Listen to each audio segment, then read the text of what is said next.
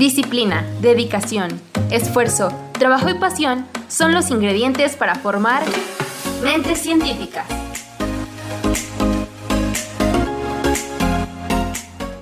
¿Qué tal amigos? ¿Cómo se encuentran? Estamos aquí muy contentos en este jueves con un nuevo programa, una nueva emisión de Mentes Científicas por Curiosciencias. Ya sabemos que estamos aquí en Radio Buap Chignahuapan a través de este canal que se comunica con la gente de la Sierra Norte de Puebla a través de 104.3 FM de Chignahuapan, Puebla y de la UAP, esta su casa máxima de estudios. Estamos muy contentos. ¿Cómo te encuentras, Liz? ¿Cómo se, cómo se encuentra el público? Hola, ¿qué tal Omar? Muy bien, muy contenta de volver a tener una emisión más de nuestro programa y más con el invitado tan especial que vamos a tener el día de hoy.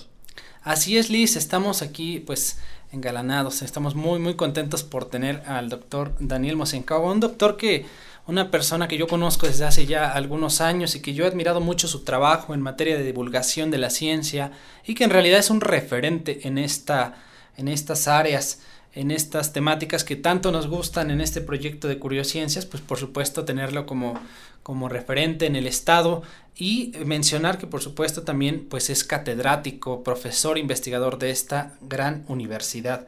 Eh, agradecer muchísimo también, por supuesto, en los controles a Eliu que siempre nos apoya y a este espacio de Radio Web que nos abre las puertas semana con semana para llevar un poquito de conocimiento, un poquito de pues diferentes temáticas acerca de la de la vida de los científicos y las científicas que eh, trabajan en esta gran, pero gran universidad.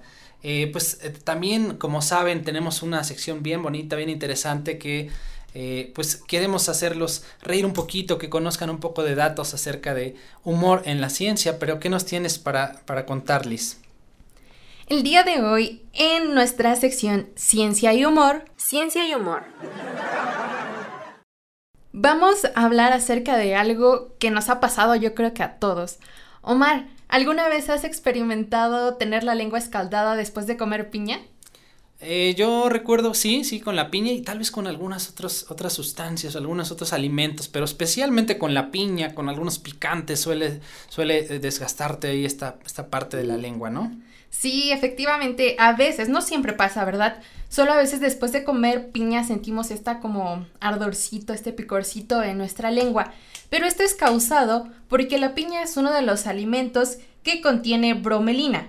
La bromelina es una enzima que digiere proteínas. Entonces, pues al estar en contacto con nuestra lengua, bueno, en general con nuestra boca, porque no solo pasa en nuestra lengua, a veces también en el paladar, pues esta proteína, la bromelina intenta descomponer las proteínas que hay en nuestra boca, generando así que tengamos cierta inflamación o molestia. Pero ustedes dirán, ¿cómo pasa esto?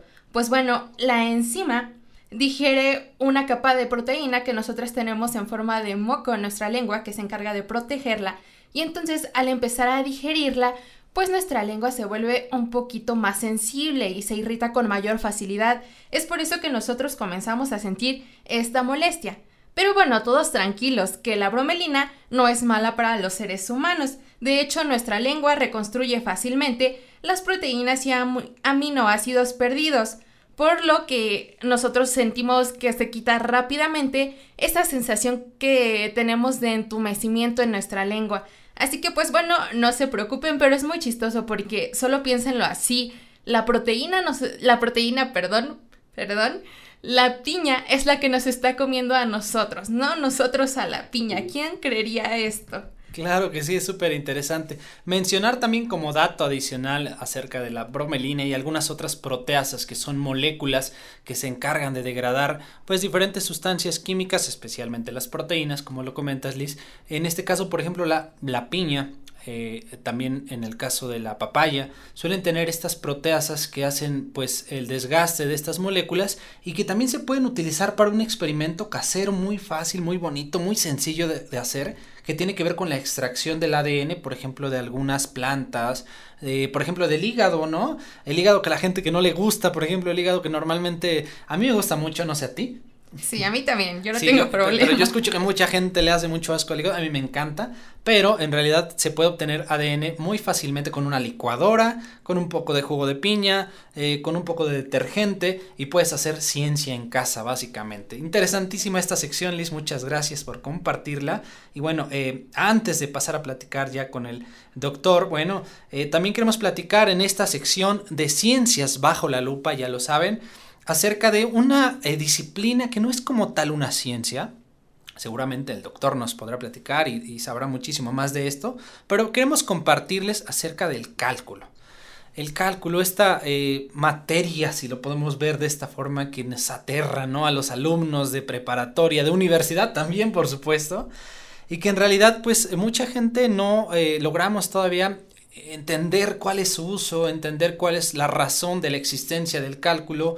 No se trata nada más de complicarnos la vida, no se trata de nada más ser la materia que nos eh, provoque el tropiezo en la universidad y que nos baje el promedio. En realidad el cálculo tiene una historia pues muy interesante, ¿verdad? Conocido también como cálculo infinitesimal.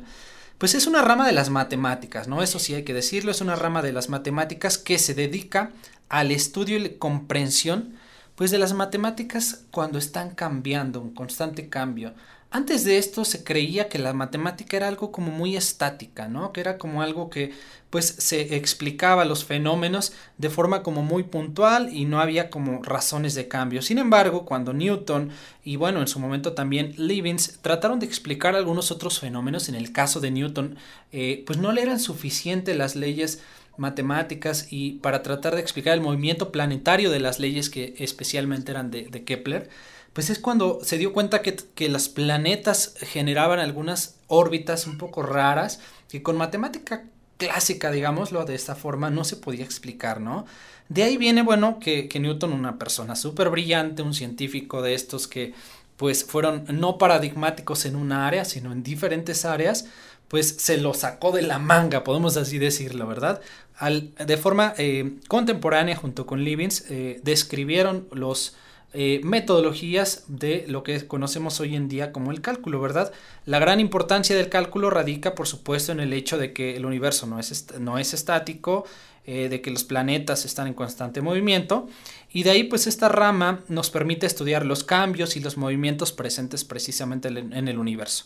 En la actualidad el cálculo pues es estudiado en muchas ramas de la ciencia, de la física, de la ingeniería, de la informática, de la estadística, de los negocios, de la economía, de la medicina, incluso de la biología, por ejemplo, yo me di cuenta en algún momento que, el cálculo se necesita para eh, no sé, comprender cómo se, cómo cambian las poblaciones a lo largo del tiempo y diferentes cosas, ¿no? ¿Crees, Liz? ¿Te parece pues ya como que un poquito más interesante lo que podemos utilizar el cálculo?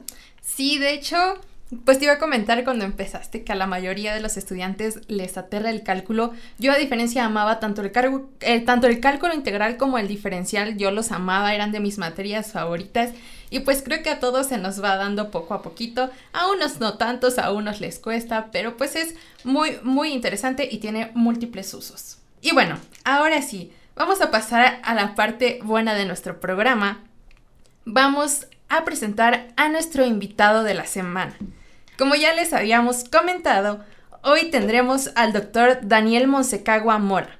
Pero ustedes se van a preguntar, ¿quién es el doctor? Pues bueno, él es divulgador, doctor en matemáticas por la Facultad de Ciencias Físico-Matemáticas de la Benemérita Universidad Autónoma de Puebla, es profesor investigador de la Facultad de Ciencias de, la Electrónica de aquí mismo de la UAP, ha escrito diversos libros y también ha formado parte de varios proyectos. Recibió la presea estatal de Ciencia y Tecnología Luis Rivera Terrazas de parte del Congreso del Estado de Puebla y el CONCITEP en junio de 2016 por su trabajo de divulgación en ciencia y tecnología. En marzo de 2017 publicó su libro de divulgación científica Conciencia. Además, ha participado en Radio WAP en el programa de Eso se trata con la columna Doctor Robot. Aparte de eso, ha dado diversos talleres, pero que bueno, ya ahorita nos va a comentar un poquito más el doctor acerca de eso, porque pues es su trabajo. Así que, doctor, bienvenido, un gusto tenerlo aquí. Hola, ¿qué tal? Muchas gracias por la invitación y un gusto de estar acá también. Pues bueno, doctor, yo ya mencioné un poquito de lo que usted ha hecho, pero nos gustaría que nos cuente un poquito acerca de qué está haciendo usted actualmente, a qué se está dedicando. Bueno, ahorita eh, eh, por, por cuestión de la pandemia no estamos dando los talleres en vivo, ¿no? Eh, lo que hacemos mucho con el grupo Hipercubo es dar talleres de robótica a, pues, casi a todas las edades. Hemos trabajado con niños desde kinder hasta profesores ¿no? normalistas. Pero bueno, en este momento no lo estamos dando en línea. Sin embargo, ya hemos dado un par de ellos, eh, eh, pero no los hemos dado presenciales, hemos dado un par de ellos en línea y, es, próximamente tendremos otro. Eh, también estoy trabajando ahorita, aprovechando que, que estamos encerraditos, estoy trabajando con mis tesistas. Tengo actualmente tres tesistas de doctorado que han empezado, ¿no? están en su segundo semestre, pero en este momento estoy a punto de, sacar un, tesista de doctorado. O sea, ya, ya estábamos terminando revisar la tesis y esperemos que presente próximamente su, tesis, ¿no?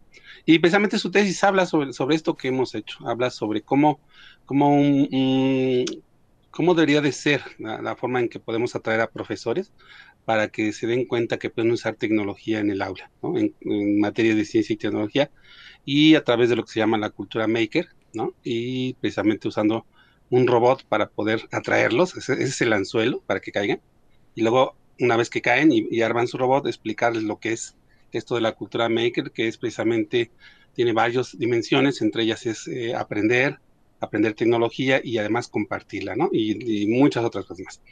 Entonces, eh, tuvimos este, mucha, mucho éxito, o sea, llegaron varios profesores, pudimos hacer todas las observaciones que se necesitan para, una investigación de este tipo, y bueno, como les comento, ya está terminando. Y bueno, pues escribiendo, últimamente también, eh, precisamente por la encerrona, pues ya salió eh, mi tercer libro, que es el del, Peque, ¿no? El robot, manual para adoptar un robot y ahorita pues estoy, con eh, hicimos una convocatoria mediante la Vicerrectoría de Extensión y Difusión de la Cultura para un concurso de, cuento, de narraciones de ciencia ficción. Uno de los premios era que tuvieran, que tuvieran eh, sesiones con los grandes maestros de ciencia ficción de acá en México. Eran seis maestros, ya llevamos cinco. Todos los chicos que fueron tanto como los chicos ganadores que fueron tanto de prepa como carrera, pues ya se empaparon de la ciencia ficción y entonces van a modificar sus cuentos y esperemos que para agosto o septiembre estemos publicando el libro con esos cuentos que fueron ganadores. Bueno, en eso ando, más lo que se acumule la semana, como dicen. Sin duda alguna está haciendo una gran labor y pues bueno, nos ha comentado acerca de que ya tiene tres libros y está trabajando en otro. Pero me gustaría, doctor, que nos hablara un poquito acerca de los que ya están publicados. Sí, el primero que mencionaste de conciencia es uno que, que juntaba, eh, que reunía varias de las entradas que se dieron en el blog, precisamente el blog que se llamaba Conciencia. En estas entradas, pues lo que hacemos es, o lo que escribía algo parecido a lo que acaban de hacer ustedes, ¿no? Explicaba un tema y explicaba eh, por qué pasaban esas cosas o cosas interesantes. Una, una, cosa que me gustó mucho, por ejemplo, fue que uno de los temas hablaba de un playlist para sentirte mejor con la música. Entonces, eh, dábamos eh, la lista, dábamos quién lo había integrado y explicaba por qué, por qué él decía que era eso, eh, que eso te hacía sentir mejor. Tenía que ver con, los ritmos y un poco con la, con la letra. Pero de, de, esa, de ese blog, de esa entrada de blog, salió una investigación de uno de mis compañeros de la Facultad de Electrónica y lo está integrando lo que es ahora la, autotrónica, ¿no? Es decir, los sistemas electrónicos que están en los automóviles. Entonces, esa es una, una cosa que, precisamente luego no, no, no ubica uno, que con, mediante la divulgación puedes generar nuevas semillas de investigación. ¿no? Eh, el segundo libro es precisamente uno, uno que sale a partir de los talleres de escritura. ¿no? Nos hemos dado cuenta eh, de que uno de los grandes fallos que tenemos como universitarios, y sobre todo aquellos que no son de las áreas de sociales, de letras, eh, de humanidades, pues es el escribir, ¿no? el saber comunicarse por medios escritos. Eh, a partir de eso y sobre todo viendo ese problema directamente en mi facultad, con los electrónicos, con los ingenieros, pues hice un taller que se llama Escribir para Divulgar, en donde los motivaba para que empezaran a hacer textos que después buscábamos mm, pues publicar. Y pues eh, taller siempre ha tenido éxito, siempre hemos logrado colocar la mayoría de los textos en revistas de divulgación y pues lo que se trata el libro es precisamente de explicar un poquito eh, el proceso de qué hacemos en el taller, ¿no? Lo puse en, un libro muy cortito que inclusive lo pueden descargar. eh, gratuitamente y entonces pues la idea es que se entere la gente cómo le hacemos en ese taller.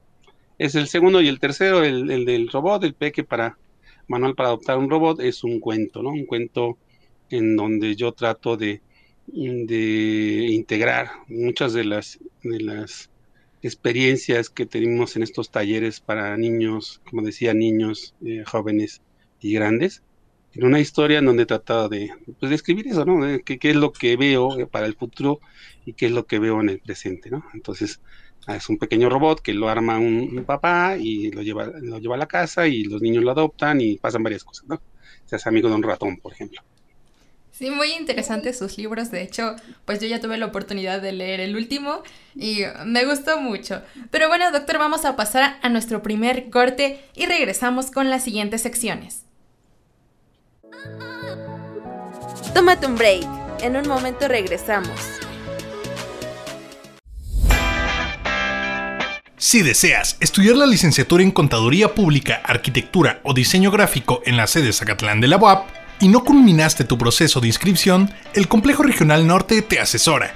Comunícate al número 797-105-3488. Conéctate con nosotros, 797-105-3488. Aún estás a tiempo y forma parte de la UAP.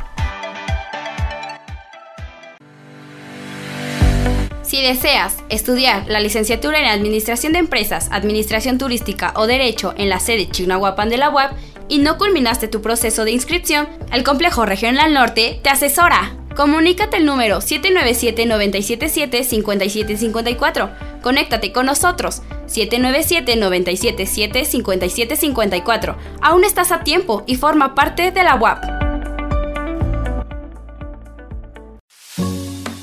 Disciplina, dedicación, esfuerzo, trabajo y pasión son los ingredientes para formar mentes científicas.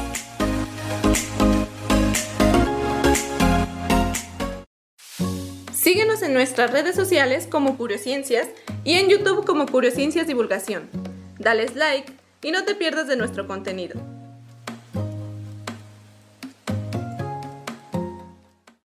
¿Qué tal amigos? Aquí estamos en eh, Mentes Científicas a través de Radio WAP Chignahuapan.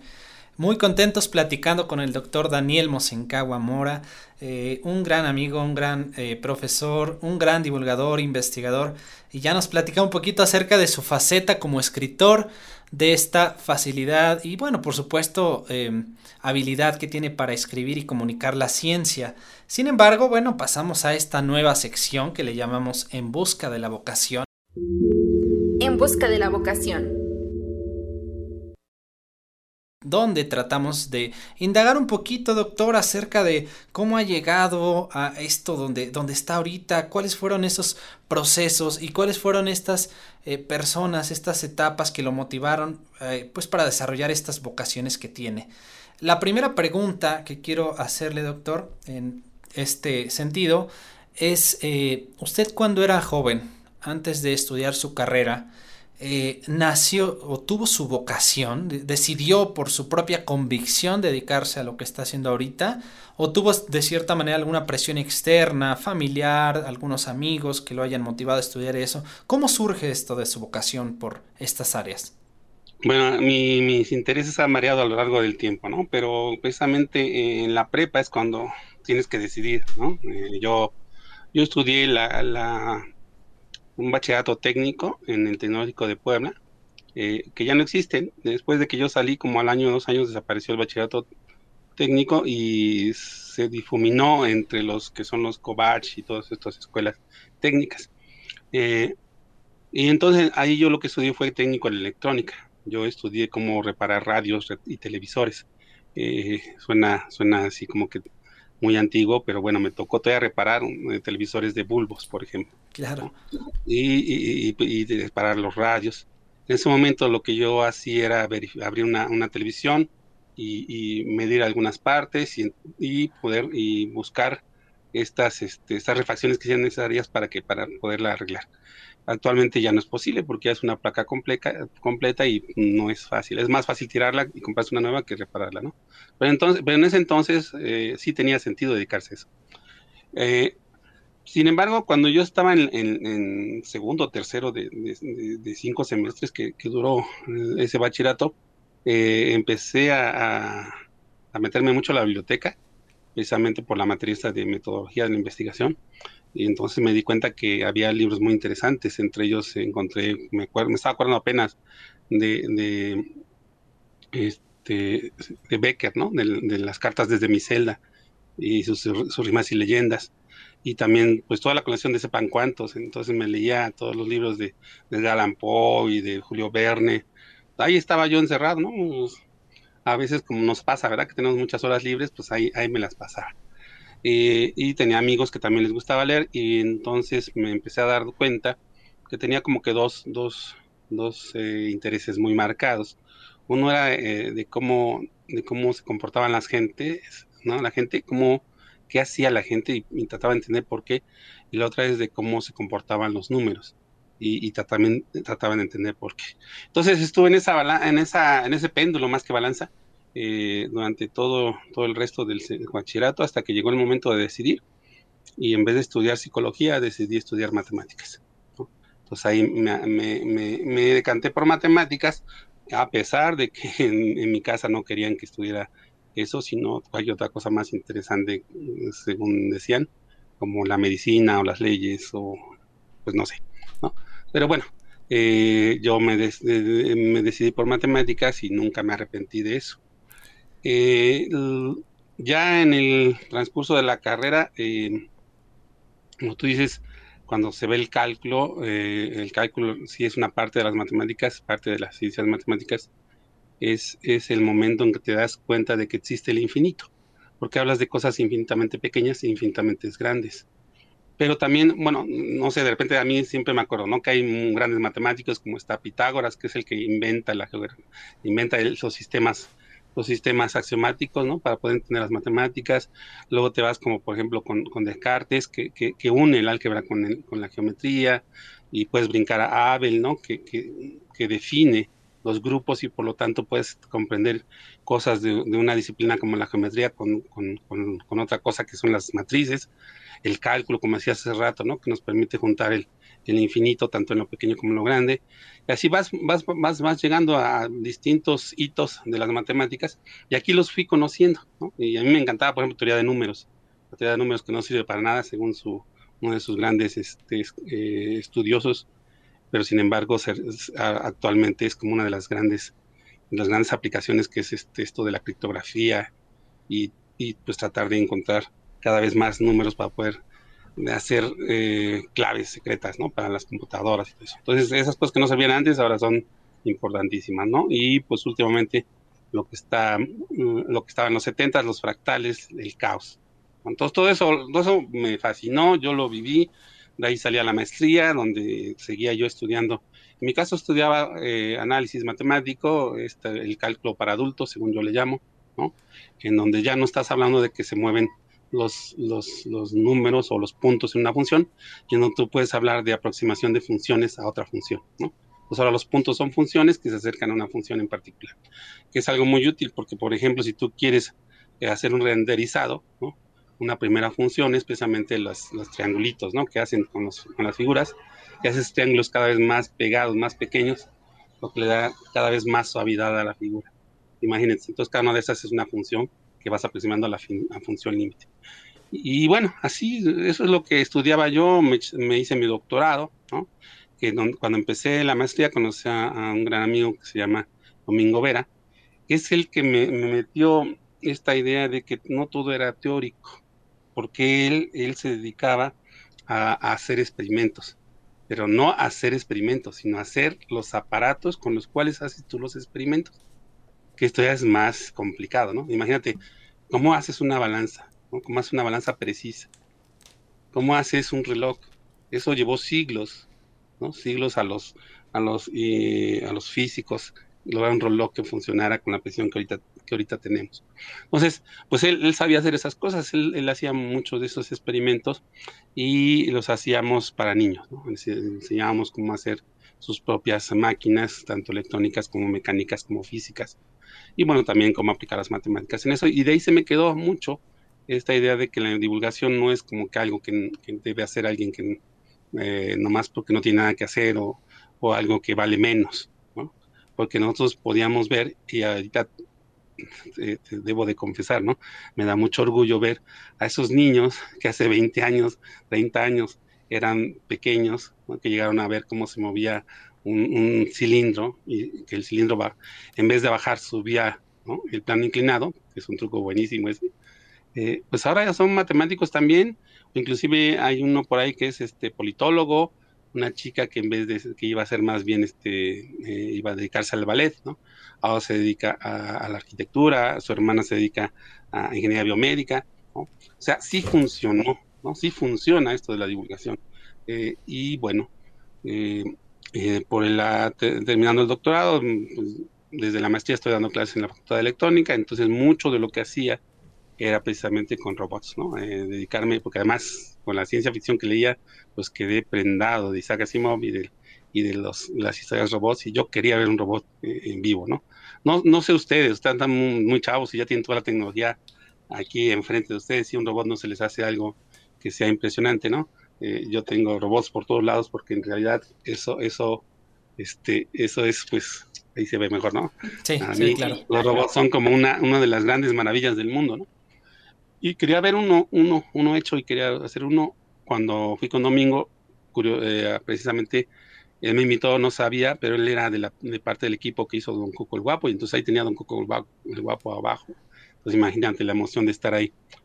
Y bueno, pues yo, yo, hice mis robots, hice, hice robots con los chavos de la maestría en electrónica, hicimos investigación acerca de, por ejemplo, cómo hacer una prótesis que tuviera inteligencia artificial para que cuando tú se la pegaras como un guante, pues empezara a mover los dedos simplemente con el pensamiento, ¿no? Con, con las eh, señales mioeléctricas que tienen los músculos. Cosa que actualmente ya es una realidad y la haces hasta en 3D y se la regalan a los niños. Hace 20, 25 años, pues eso era, pues apenas dejaba de ser ciencia ficción, ¿no? Casi mágico suena esto. Sí, sí, es que así es, así, así era. Pues, este, es, es, la gran, la gran satisfacción que tienen los investigadores. ¿no? Y es por eso que a lo mejor no quieren separarse tanto de la investigación, porque estás descubriendo, estás descubriendo, eh, precisamente estás descubriendo de dónde sale la magia del mundo, ¿no? ¿Por qué el mundo se comporta así?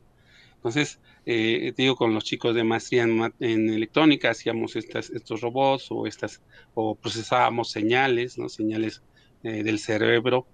Una de esas cosas que descubrimos, por ejemplo, es que y tú tomas, eh, que tú tomas eh, las señales eh, encefalogramas, ¿no? Y los estudias. cuando tú ves un encefalograma que se ve muy parejito, que se ve muy regular, esa persona está enferma. Pues si ves un encefalograma que tiene muchos picos, que sube y baja, o sea, como que lo que diríamos caótico, esa persona está sana. ¿no? Es curioso. ¿no? Entonces, como que ahí se reflejan las manías, ¿no? Siempre pensando lo mismo no es tan directo, pero bueno, eso se veía y eso nos lo estábamos empezando a estudiar también en ese entonces. Entonces muchas de esas cosas eh, que estudiamos se vieron reflejadas en, proyectos y que, bueno, algunos ah, avanzaron, otros no, pero bueno, este, por lo menos las tesis se terminaron. Y como te decía, eh, una vez terminado el doctorado, el doctorado en matemáticas, eh, y ya, pues, como dicen, ya, ya no sabías qué estudiar, pues eh, eh, consolidé el grupo de chicos con los que trabajaba ahí en, mi oficina eh, y le pusimos un nombre. Y, ¿Qué nombre le ponemos? ¿Qué nombre le ponemos? Y dice, uno de ellos dijo, pues hipercubo, ¿no? Porque somos más que los que están en el otro cubo, entonces, en los cubículos, ¿no? Entonces se llamó hipercubo. Entonces, desde, desde 2000, prácticamente 2001, el hipercubo ha funcionado como un grupo de, de trabajo para hacer divulgación científica y tecnológica y de lo que, de lo que podemos estar orgullosos, por ejemplo, es que eh, hacíamos el concurso de Sumobot. El Sumobot, nosotros fuimos los primeros que, lo hicimos. El Sumobot es, tú pones un, ring, un, círculo en el suelo, eh, pones dos robots y la idea es que saques al robot contrario sin tú caer en el suelo. Eh, lo hicimos durante varios años y pues eh, tenemos el orgullo de haber logrado que precisamente poco a poco la comunidad de la facultad fuera aprendiendo a partir de esta de este, este concurso, de este, de este encuentro entre robots. Y llegamos a ser campeones mundiales, segundo lugar mundial, ¿no? De concurso de sumo creo que fue en, en Europa, en alguna parte de Europa, no recuerdo ahorita. También una cosa que hicimos durante 15 años, apenas ahorita por la pandemia ya no se hizo, durante 15 años hicimos un concurso en donde le pedíamos a los, a los chicos que hicieran animatrónicos y lo relacionaran con una leyenda de Día de Muertos. Entonces era el Cocotrón. Cocotrón, sí, sí lo conozco. Ese sí lo conociste, muy bien. Y entonces en ese, en ese concurso, pues precisamente tú veías que, que casi nunca faltaba una llorona, ¿no? Un charro negro, eh, y pero, pero lo padre es que poco a poco se dieron cuenta que esas, esas leyendas pues ya estaban repetidas y empezaron a salir leyendas o empezaron a buscar leyendas de otras partes de, de México y permitíamos también que llevaran cosas de, de, otras partes del mundo, hasta películas, ¿no? Porque lo importante era lo tecnológico también, aunque queríamos resaltar la cultura mexicana por medio de, esta, de, este, de este concurso, que se viera que, que, la cultura y la tecnología no estaban separadas. Y entonces, pues te digo, durante 15 años logramos, logramos llevar este concurso que pues la verdad es una cosa que pues a mí me dio mucho orgullo y espero que ahora que se acabe la pandemia, que haya la posibilidad de reunir gente otra vez, pues lo podamos volver a hacer, ¿no? Seguramente y bueno, sí, bueno, y, es, y por ahí va todo esto, ¿no? Y la otra, digo, otra, ya, ya en, desde hace poco, algunos años estoy viviendo eso de la literacidad científica, esta cuestión de por qué no escriben los ingenieros y, y por qué les da cosita escribir. Eh, y, ahorita son tesis que estoy realizando a nivel doctorado para tratar de entender eso y tratar de proponer eh, vías para que eh, los chicos y los maestros también pues se, animen ¿no? a explicar lo que están haciendo para que gente se entere, porque muchas veces la gente no se entera de lo que está pasando en la universidad y entonces no puede valorar, ¿no? No puede valorar, como te decía hace rato, cómo es que estamos encontrando la magia de por qué ocurren las cosas y entonces no pueden enterarse de, de, eso, ¿no? La gente no puede enterarse de eso y por eso no puede eh, valorar a la universidad en todos, todo lo que tiene. Desde luego que sí. Yo creo que usted llegó a, un punto súper importante porque conectó la parte de la vocación que tenía con el sentido que le da pues como persona porque está clarísimo que le motiva que eh, con su trayectoria tan reconocida pues le sigue despertando pues interés le sigue eh, pues haciendo feliz esto que hace, ¿no? Y eso creo que es súper importante en, en, el momento en el que uno desarrolla su vocación. Y por supuesto también destacar mucho la parte de que le encontró la utilidad a las matemáticas, que siempre la tiene, lo sabemos, pero que supo identificarlo, ¿no? Supo aprovechar estos beneficios importantísimos que tiene la matemática para diferentes herramientas, proyectos y pues todo lo que ha ido desarrollando. Doctor, vamos a ir a una segunda pausa en este programa de Mentes Científicas y vamos a regresar con una nueva sección. Tómate un break, en un momento regresamos.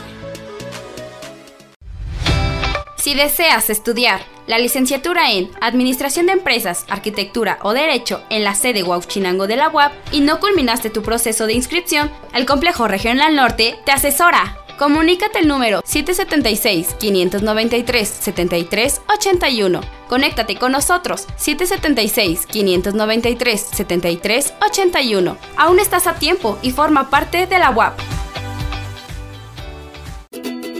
Si deseas estudiar la licenciatura en Contaduría Pública, Ingeniería Agroforestal o Enfermería en la sede de Telado Campo de la UAP y no culminaste tu proceso de inscripción, el Complejo Regional Norte te asesora.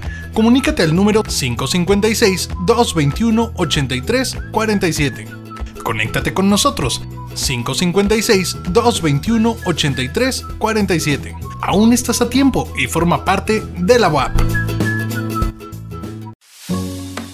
Disciplina, dedicación, esfuerzo, trabajo y pasión son los ingredientes para formar mentes científicas. Regresamos ya a este nuestro programa Mentes Científicas.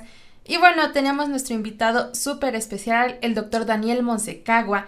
Y es hora de pasar a una de nuestras secciones que ya es un poquito más personal para ir conociendo a la persona que hay detrás del científico vamos a ver la sección en el piso y en la cima. En el piso y en la cima. Para esto, doctor, eh, creo que todos sabemos que una trayectoria académica no es fácil, conlleva mucho esfuerzo, mucha dedicación y tanto pasamos por momentos buenos como por, por momentos malos. Entonces, doctor, me gustaría preguntarle, ¿cuál considera que fue su momento más complicado o también su peor momento durante su trayectoria tanto como estudiante o ya como profesional? Bueno, el momento más complicado para todos es precisamente eh, la tesis doctoral, ¿no? Ahí es donde sí te atoras y dices, mm, pues quién sabe si lo logre.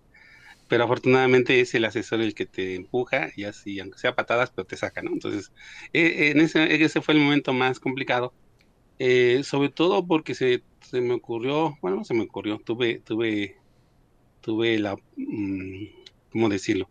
me enamoré y me casé y en ese momento en que iba a presentar la tesis, este, acaba de nacer mi hijo. Entonces, eso si no se te hace complicado, la verdad, no sé cómo, cómo, cómo lo puedes mencionar, ¿no? Tener un hijo, trabajar y, estar preparando una tesis doctoral. Eh, yo que soy hombre, me cuesta trabajo, mis alumnas de doctorado no quiero verlas, no, no quiero saber cómo les va, la este, es una cosa bien complicada y eso es lo que pasa. Igual eh, yo creo que de manera profesional, eh, también un momento complicado fue cuando también fui coordinador del área de matemáticas. Eh, tienes que pasar por algún momento en ser una persona que tenga un liderazgo en profesional y para saber lo que realmente enfrentan nuestros directores. Cuando te dicen, este, tú tratas de organizar algo y la gente se niega, o la gente dice que sí, no lo hace.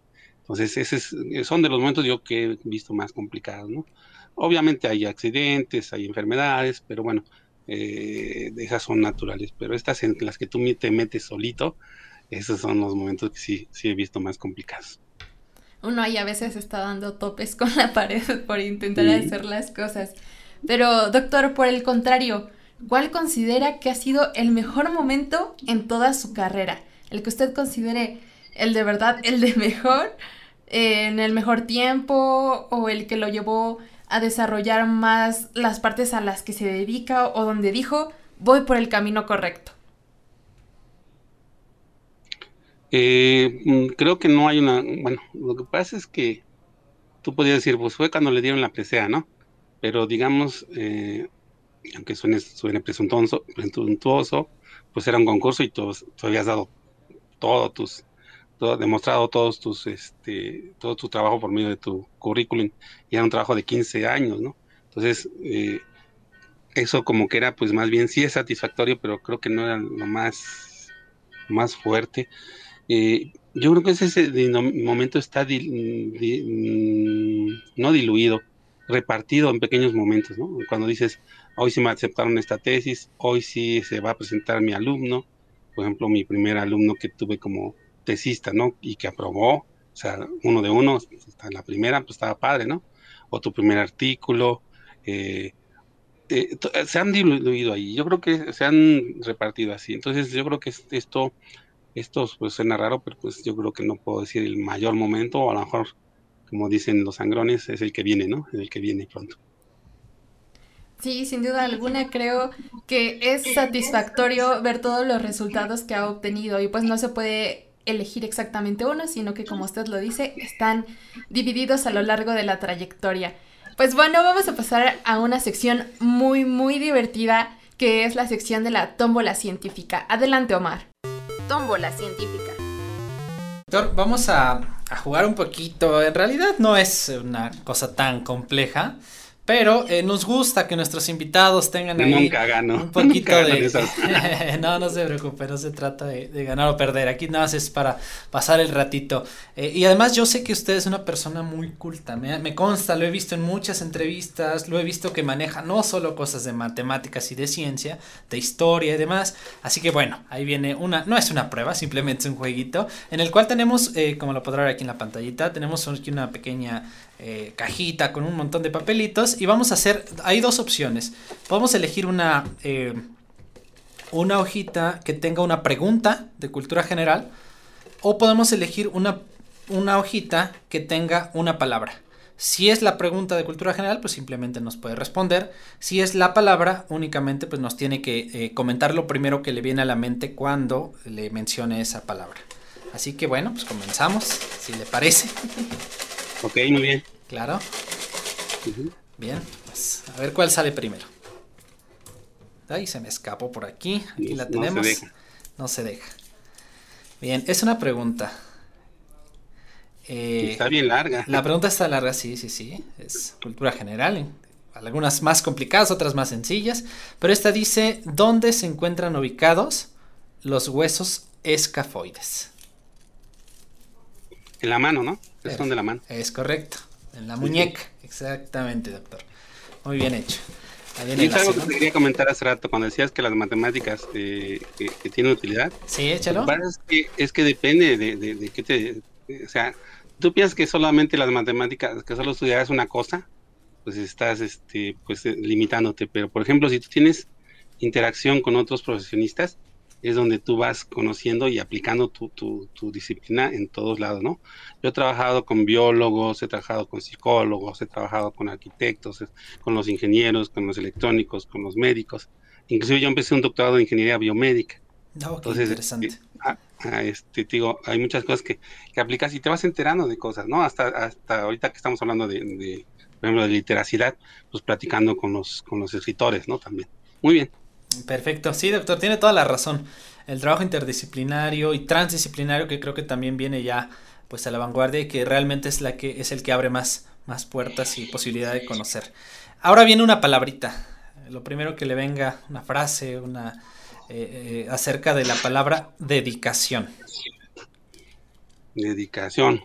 Pues es esto, esto que, que necesitamos todos para poder lograr, lograr eh, cumplir las metas, ¿no? Eh, estar todos los días eh, en eso. una vez que dices voy a hacer una carrera, pues estar todos los días en tus clases, estar todos los días entregando tareas, estar todos los días pendiente de eso, ¿no? Dedicarte a eso. Realmente eh, poner la atención que requiere, ¿verdad? La tarea que estás ah. haciendo.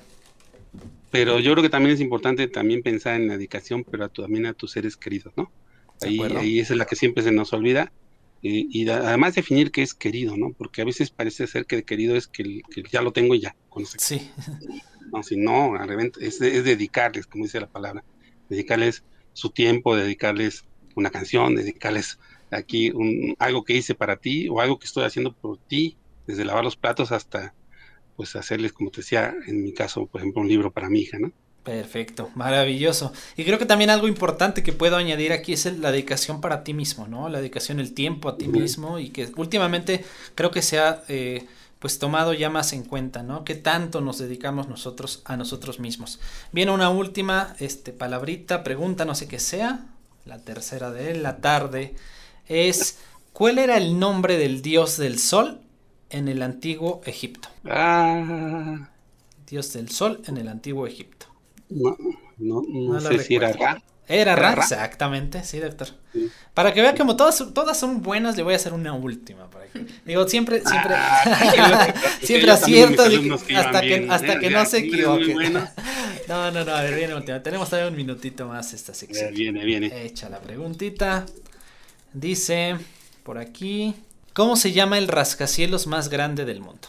Uy, pues quién sabe, porque el último que yo me acuerdo es esta torre que estaba en Singapur, ¿no?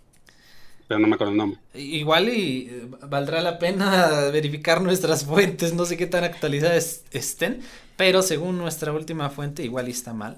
Es el Burj Khalifa de, que está en Dubai, si no mal recuerdo. Sí. Habrá, que buscarlo, ¿eh? Porque, pues, claro, ese sí ya tiene bastante tiempo, más de 700 metros de, altura. Pero sí. No, no, está, está, está atrás porque precisamente lo que están buscando, y ahí les recomiendo leer un libro de la Biblioteca Científica que que menciona que le gusta, que donde es el compañero Mar, el otro Mar. Sí, López Cruz. El, editor, este, hay un libro que se, que se llama, eh, que trata sobre construcciones, estoy, no lo veo desde acá, y hablaban de que están buscando más de mil metros. No, pues no. y por qué funcionaba eso, ¿no? Y cómo iba a funcionar. No, ya, está. No, ya, ya quedó en el pasado. Es que esto es de, Hay que checar, sí, hay que checar, ¿eh? Claro que sí. Bueno, doctor, pues terminamos con esta sección y creo que vamos a ir a una última, un último corte y regresamos ya con la última parte de nuestra entrevista. Tómate un break. En un momento regresamos. Si deseas estudiar la preparatoria en la sede Chignahuapan de la UAP y no culminaste tu proceso de inscripción, el Complejo Regional Norte te asesora. Comunícate el número 797-123-1469 Conéctate con nosotros 797-123-1469. Aún estás a tiempo y forma parte de la UAP. Si deseas estudiar preparatoria en la sede Zacatlán de la UAP y no culminaste tu proceso de inscripción, el Complejo Regional Norte te asesora. Comunícate al número 797-140-7330. Conéctate con nosotros 797-140-7330. Aún estás a tiempo y forma parte de la UAP. Disciplina, dedicación, esfuerzo, trabajo y pasión son los ingredientes para formar mentes científicas. Bueno, ya regresamos con nuestro programa Mentes Científicas y a nuestra última sección de la entrevista, lazos formadores. Lazos formadores. Doctor, en esta sección vamos, quizás es un poco más personal, pero pues forma parte de todo lo que conlleva también estudiar y dedicarnos a algo, ¿no? Sabemos que las personas a nuestro alrededor son muy importantes para que nosotros podamos realizar nuestras metas. Así que, doctor, me gustaría que me mencionara a algún familiar que fue trascendental a lo largo de su carrera? Bueno, ahí obviamente son, son mis papás, que te digo que a pesar de que no querían este, que estudiara eh, matemáticas, pues nunca dejaron de, de ayudarme, ¿no? Para que estudiara. O sea, no, no, me daban mucho, pero tampoco me quitaron todo. Entonces yo creo que eh, vale la pena reconocerlos. Eh, ellos, eh, cuando ya se murieron los dos, ¿no? Y ya este, cuando eran grandes, yo cuando ya se murieron, me enteraba eh, por parte de mis tíos, ¿no? de mi familia, cómo se sentían muy orgullosos de lo que yo había logrado. ¿no? Entonces, bueno, yo creo que a ellos los voy a reconocer como, como esos familiares. ¿no? Sí, desde luego que el hacer sentir orgullosos a nuestros padres es algo que creo que todos buscamos y que pues se siente muy bien tener esa experiencia. Pero bueno, doctor, aparte de los familiares, también siempre están otras personas a nuestro alrededor que nos apoyan. Y aquí me gustaría preguntarle o pedirle que me mencionara algún amigo, persona cercana, eh, una pareja que lo haya apoyado a lo largo de, de, todos sus estudios y también obviamente de su trabajo. Bueno, mi pareja es este, mi esposa, ¿no? Ella, ella desde que nos conocimos hasta el momento es la que me apoya eh, en todo y es la que me dice a veces que me estoy equivocando, ¿no? eh, así y a veces hasta me jala, no vente para acá porque está todo todo eh, yéndote por el lugar equivocado. Eh, ella es la que desde hace más de 22 años ¿no? eh, me ha dado un poquito de guía y sobre todo me ha apoyado y me ha enseñado muchas cosas que, que, que aparte de las matemáticas existen, ¿no? Ella sería. Eh, yo también quiero reconocer a los que me ayudaron de estudiante, ¿no? Un amigo Emilio que cuando era en licenciatura, pues no, de repente no tienes nada, ¿no? Ni para comerte una torta y siempre estaba ahí este, ayudando, este, Arturo, Domingo Vera, del que yo les hablaba hace rato, ¿no? Que, que también tantas cosas. Eh, yo creo que son amigos de los que, que de, debo reconocer siempre. Personas que siempre se recuerdan y dejan una huella en nuestra vida, ¿no? Y bueno, doctor, finalmente me gustaría pedirle que me mencione algún docente que lo haya inspirado, que lo haya apoyado a realizar sus trabajos, porque a veces es muy necesario tener esta asesoría, ¿no? Porque a veces andamos un poco perdidos y un docente llega y con darnos una clase excelente de su materia, decimos, de aquí soy. Así que, doctor, me gustaría que hiciera mención de alguno de ellos. Sí, aquí voy a mencionar al doctor Arrazola, este José Ramón Enrique Arrazola, que llegó a ser director de la Facultad de, Matem de Físico-Matemáticas. ¿no? Cuando yo llegué a la, a la carrera, eh, él nos dio el primer semestre la, materia de matemáticas elementales o básicas, no me acuerdo. Eh, y, poco, y poco tiempo después, como en tercero o cuarto, que estaba yo haciendo la, la, materia de teoría de números, ¿se acuerdan? Que les decía que me gustaba mucho. Eh, él me dio una asesoría en una pregunta que no entendía y de repente me dijo, pues, ¿por qué no te vienes? Ya que tienes, ya siempre estaba yo en asesoría con él, pues vente al cubículo aquí. Así que ya quédate de fijo, ¿no? Y entonces se formó algo que yo estoy repitiendo, que es un grupo de estudiantes que no solamente estudiábamos con el maestro o estudiábamos entre nosotros, sino que dábamos asesoría a cualquiera que llegara al cubículo, ¿no? el cubículo del profesor Arazola, que yo acá a llamarse el cubículo de los 7, que precisamente pues, también uno de mis compañeros le dicen el 7 porque es el séptimo que llegó. Entonces, eh, al doctor Arazola, que también en paz descanse, pues ese, ese, digamos, es mi maestro, que yo recuerdo así, ¿no? Sí, muy importantes, pues para que nosotros podamos sentirnos plenos a veces en unas áreas, esos maestros, ¿no? Que siempre están ahí para apoyarnos, echarnos una manita cuando nos atoramos. Pues bueno, doctor, hemos llegado al final de nuestra entrevista. Fue un honor tenerlo aquí con nosotros para conocerlo un poquito más también como persona. Muchísimas gracias por invitarme y ya saben, siempre de la orden. Muchísimas gracias, doctor, y a todas las personas que nos están escuchando. Agradecemos todo el tiempo que se tomaron para escucharnos en este nuevo programa Mentes Científicas, en el cual eh, estaremos semana con semana platicando con algún eh, personaje de la institución, de la UAP, algún doctor, algún investigador, algún estudiante, algún egresado, pues sobre todo para conocerlo más allá de su trayectoria académica, también acerca de sus proyectos y acerca de su vida. Me parece que es muy importante que acerquemos pues a estas personas eh, que, bueno, pueden ser una fuente de inspiración, que pueden ser una fuente pues también de conocimiento para todos aquellos jóvenes que están ahorita emprendiendo una carrera, que se les está dificultando, que se den cuenta que eh, los investigadores, las investigadoras de renombre, pues tuvieron que también pasar por cosas difíciles, que tuvieron que pasar también por una etapa complicada, por etapas pues también de motivación, altibajos, para que pues logren lo que son hoy en día. Liz, muchísimas gracias por estar aquí nuevamente conmigo en esta nueva emisión de eh, Mentes Científicas, eh, pues por medio del proyecto que tenemos Curiosciencias en Radio Boab 104.3 FM, Radio Boab Chignahuapan. Nos vemos la próxima semana. Hasta el próximo jueves. Ya descubriste una historia más. Sigue conociéndoles todos los jueves en tu programa Mentes Científicas por Radio Boab, la Universidad de la Radio.